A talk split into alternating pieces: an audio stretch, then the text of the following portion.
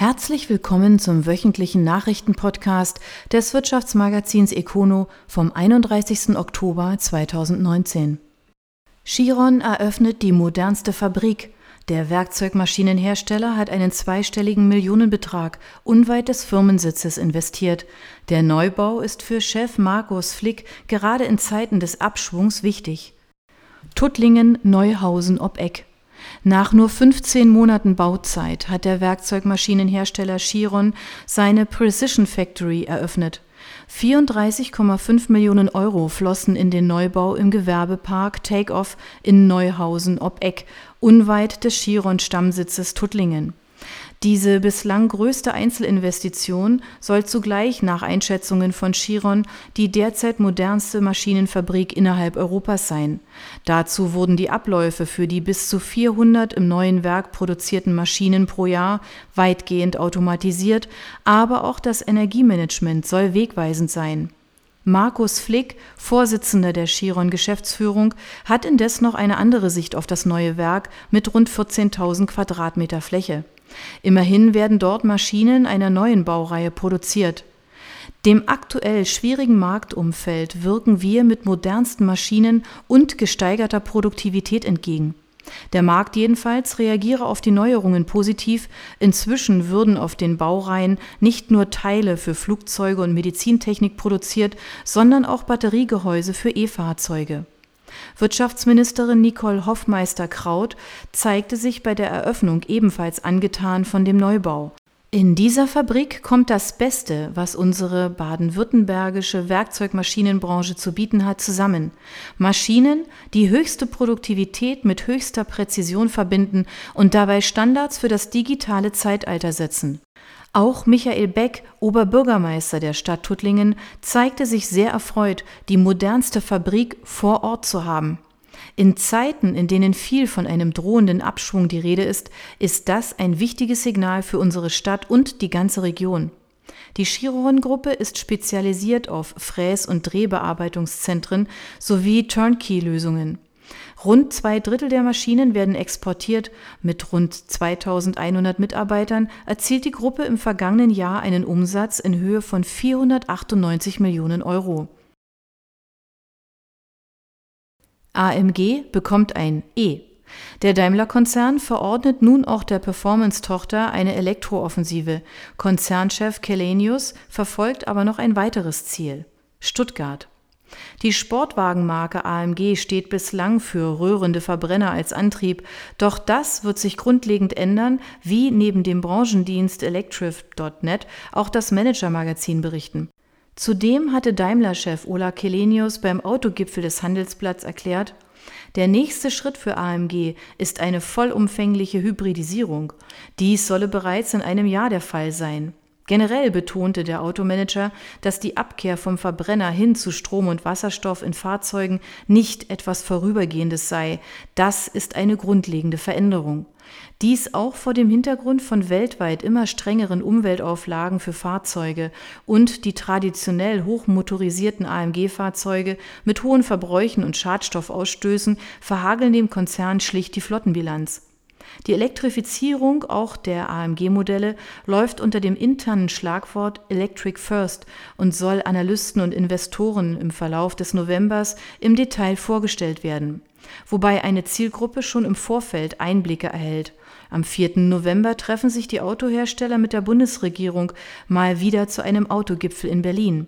Und dabei will Kelenius offenkundig mit seiner Strategie punkten, den Schulterschluss der Akteure erreichen und Fördermittel akquirieren. Allerdings hat der Konzernchef mit der Tochtergesellschaft AMG noch mehr vor. Kelenius will laut dem Manager-Magazin den Absatz von Sportwagen absehbar auf das Niveau von Porsche anheben.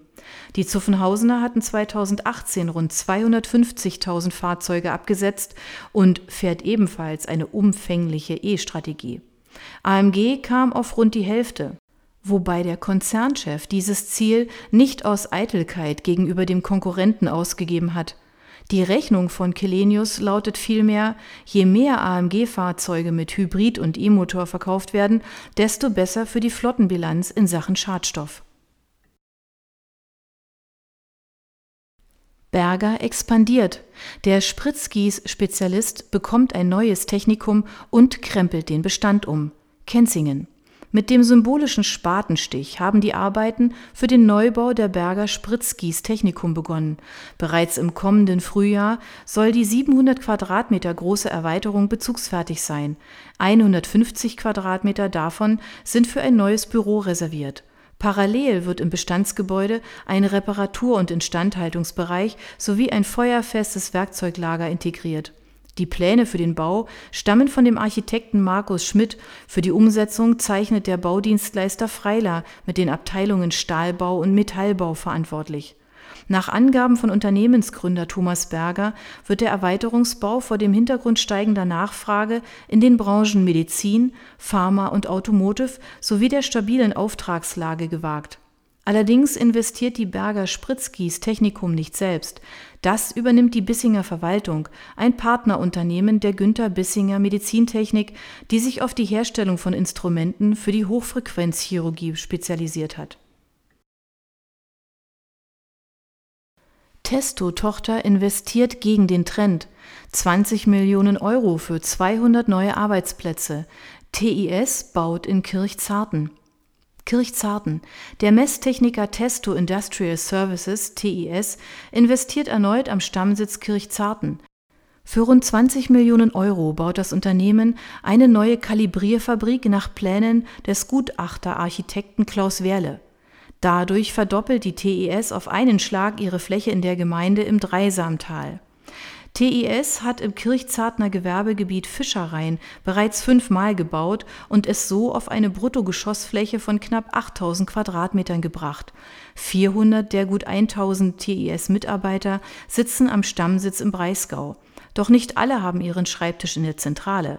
Schon heute ist es dort zu eng. Allein 50 Mitarbeiter sitzen im ehemaligen Rathaus von Kirchzarten, weitere 30 in einer anderen Adresse im Gewerbegebiet. Der Neubau schafft nun Raum für etwa 200 zusätzliche Arbeitsplätze. Die Produktion wird dazu von der bisherigen Adresse an der Gewerbestraße auf die Grüne Wiese am anderen Ende des Gewerbegebietes umziehen Unterm Strich werde man tatsächlich 200 neue Jobs schaffen, sagt TIS-Geschäftsführer Raimund Föhrenbacher. Die TIS ist bereits heute der mit Abstand größte Arbeitgeber von Kirchzarten, sagt Bürgermeister Andreas Hall. Das neue Gebäude soll Maßstäbe in der industriellen Kalibriertechnik setzen. Doch ganz wichtig war dem Bauherrn wie auch Planer Klaus Werle ein rundum nachhaltiges Gebäudekonzept. Bereits in der Planung wurde eine umweltschonende Ausrichtung des Neubaus erdacht. So werden Lager- und Produktionsflächen im Neubau voneinander getrennt, was Vorteile bei der Klimatisierung mit sich bringt. Die Dachfläche wird begrünt, das Gebäude mit Pellets beheizt. Die Photovoltaikanlage nutzt die Kraft der Sonne. Insgesamt erreicht das Gebäude den Wärmebaustandard KfW 55. TES lebt diesen Ansatz im Betrieb des Gebäudes und auf dem gesamten Firmencampus weiter. So wird zum Beispiel der interne Werksverkehr zwischen dem Bestandsgebäude und der neuen Fabrik nur per Fahrrad und Elektrofahrzeugen abgewickelt. Ausschlaggebend für die Wahl des Standortes sei auch das stimmige Nahverkehrskonzept der Gemeinde gewesen, so Föhrenbacher. Jetzt haben die Bauarbeiten direkt an der B 31 begonnen. Nach einer Bauzeit von rund 14 Monaten soll der Neubau dann zum Jahreswechsel 2020-21 fertig sein. Im Konzern hat man gute Erfahrungen damit gemacht, prominente Bauplätze auszuwählen.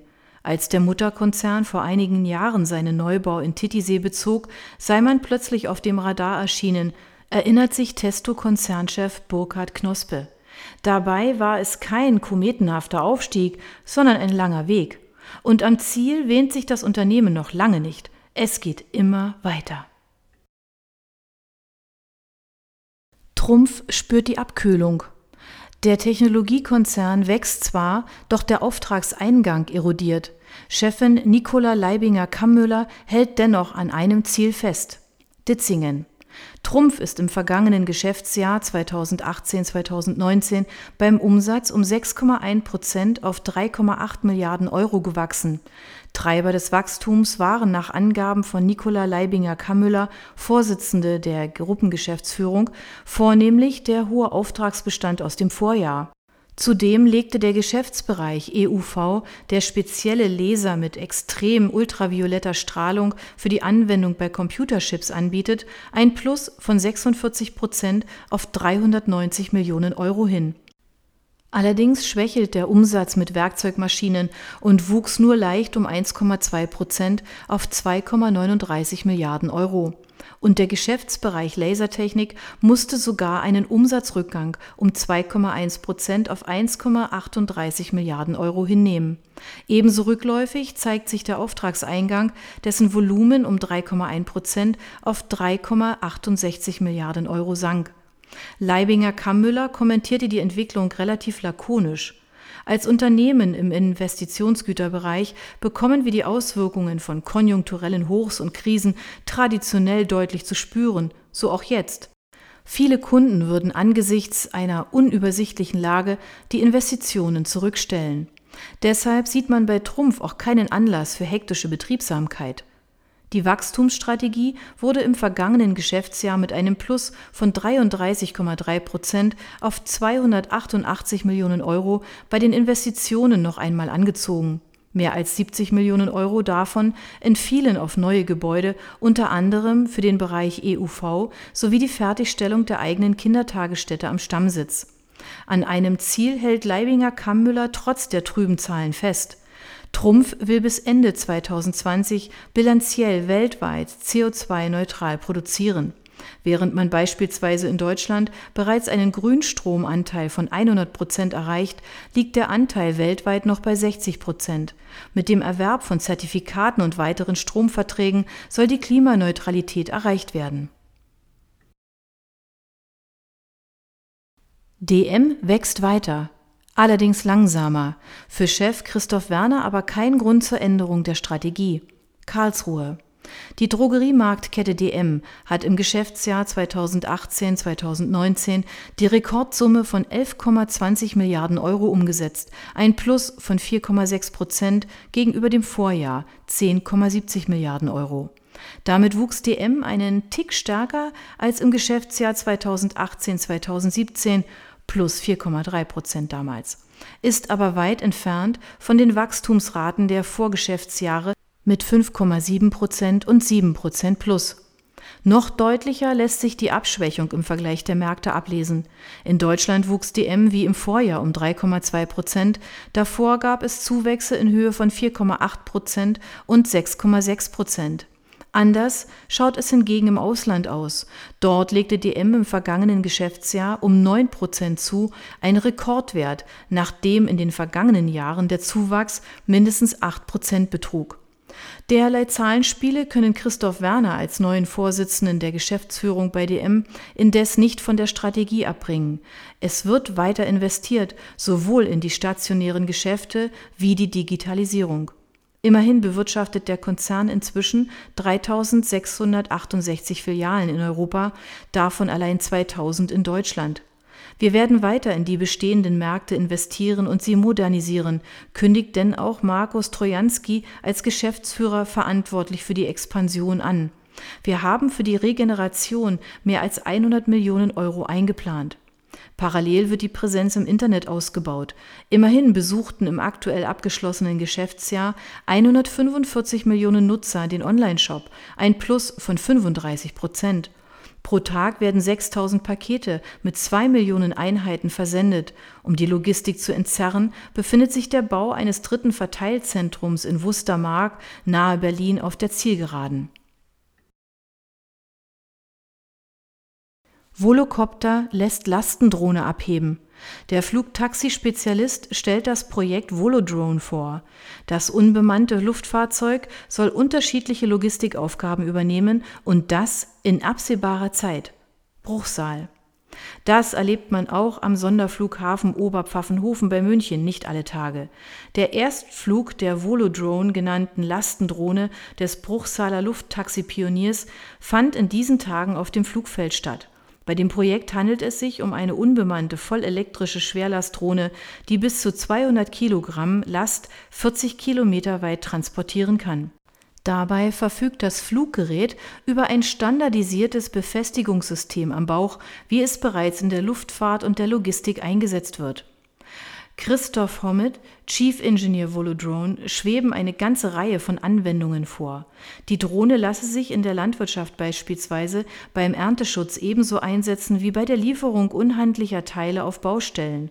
Kurz, Überall dort, wo ein Bodentransport an seine Grenzen kommt, kann die Volodrone eine neue Zugangsdimension über die Luft bieten.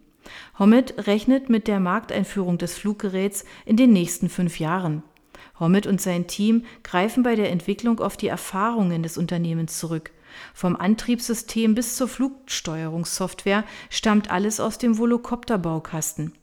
Immerhin gilt das 2011 gegründete Unternehmen als Pionier der Branche und deren ehrgeiziger Treiber in Sachen autonom und elektrisch fliegender Lufttaxis. Erst jüngst sorgten die Bruchsaler mit Flügen in Stuttgart und Singapur für Schlagzeilen. Das Unternehmen beschäftigt inzwischen 150 Mitarbeiter und hat in mehreren Finanzierungsrunden nach eigenen Angaben rund 85 Millionen Euro Kapital eingesammelt, unter anderem von Daimler, Geely und Intercapital. Kessbohrer eröffnet Logistikcenter.